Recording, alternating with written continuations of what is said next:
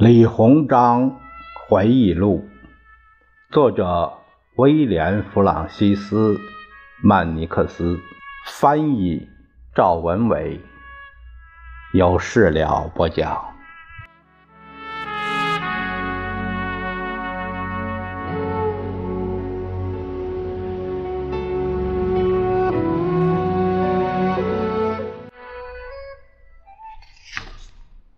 我们看李鸿章回忆录的第七章，反思中日甲午战争。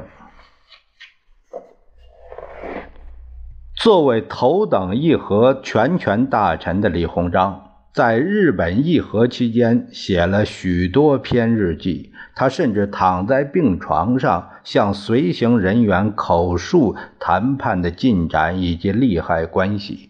他带病议和，在。病房内继续与日本人争得不可开交。回国后的几个星期，他却没怎么提笔。这位在世界上被公认为最精明、最成功的外交家之一的李鸿章，遭到了朝廷的冷遇。尽管他为朝廷挽回了颜面。却被几百万无知的同胞憎恨唾骂，他们痛斥李鸿章为卖国贼，说他卖国求荣，辱没国体。当李鸿章回顾往事时，他在位于天津的直隶总督衙门里这样写道。人到老年，却要为烦恼和卑劣的流言所困。如果大街上的流言蜚语可以像草纸那样拢成一堆，化为灰烬，我也就根本不用担心肉体和内心的伤痛了。不管怎么样。我不会对自己的所作所为感到丝毫的后悔，我有权利对自己为朝廷所付出的努力感到骄傲。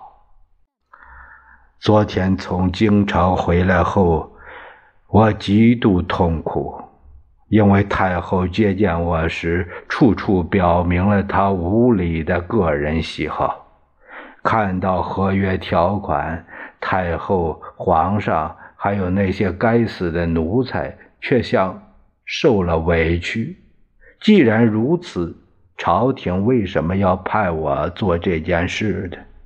一个被打倒在地的男人，就算他的肩膀再宽厚强壮，他也无法命令对手需要达成怎样的条款才能站起身来。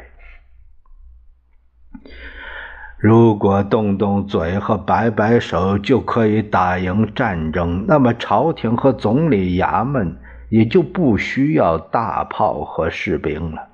也许我不该对朝廷和监察御史过分苛求，不过确实是我的极力争取，让朝廷在马关谈判中不至于丢尽老祖宗的脸。但是，当那个吵吵嚷嚷的无耻之徒安维俊向朝廷控诉我时，我实在怒不可遏。这个人对太后来说毫无价值，他既不会打仗，也不会做议和大臣，他这辈子就知道收受贿赂。如果我再年轻几岁，精力再充足一点我会严厉斥责他。安维俊这个庶子，卑鄙小人！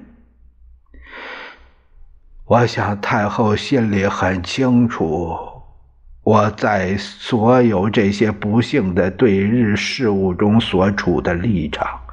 我相信太后会把我放在她内心深处一个正确的位置。有些人不在乎后人怎么评价他们，但我在乎。为了帮助国家，我付出了多年不懈的努力。我可不能忍受子孙万代的责难。我只希望他们把我当成一个为国分忧、救民于水火的忠义臣子。世事成败，不因我个人的努力和付出所左右。我从天津的英国朋友那里获悉，几乎所有的洋人都责怪我与日本人交战。日本人怎么想、怎么说，我并不是很感兴趣。在最近的十年间，朝廷和欧洲之间来来回回的消息传的太多了，记者们写的很多东西都不是事实。大洋彼岸的编辑和报馆照单全收，除了记者胡造瞎编，他们得不到更多的新闻，因为他们自己的公使馆不会发稿，导致全世界对大清。留下了错误的印象。有人说，罪过主要在我，因为我积极倡议发展陆军和海军，国家才会卷入战乱之中。这简直是一派胡言乱语，可恶、卑劣、一无是处。我在北京的政敌从国外的敌人那里得到一些内幕消息，于是宣称是因为我鼓动朝廷备战，才招致了洋人，特别是日本人的敌意。这简直是狗娘养的逻辑！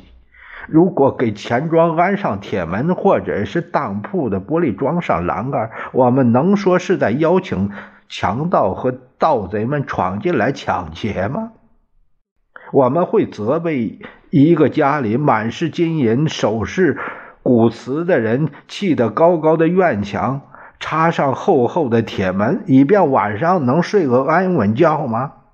一个男人看见车队经过，站在稻田边，手里握着个棍棒，我们能断言他是在防备这些人进来搞破坏吗？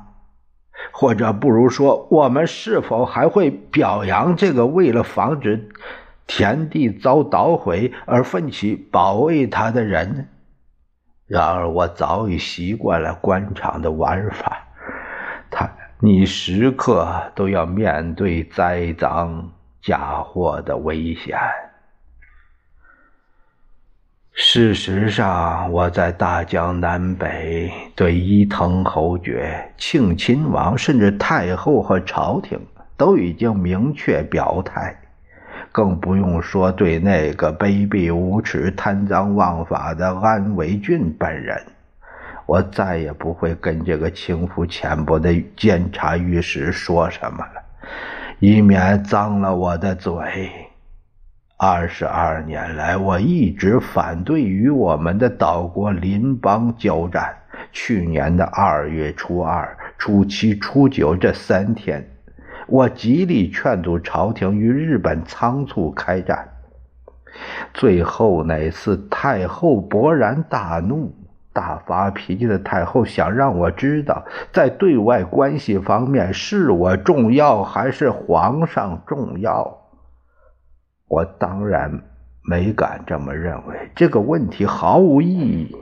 在那种条件下，提出的大多数问题和做出的大部分声明都是毫无价值的。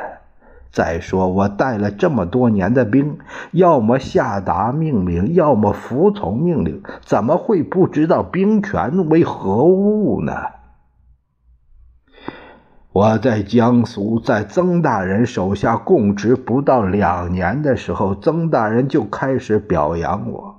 博闻广识且善于带兵的曾大人说，我这个人非常机敏，不仅知道服从命令，而且在思想和行动上完全按接到的命令行事。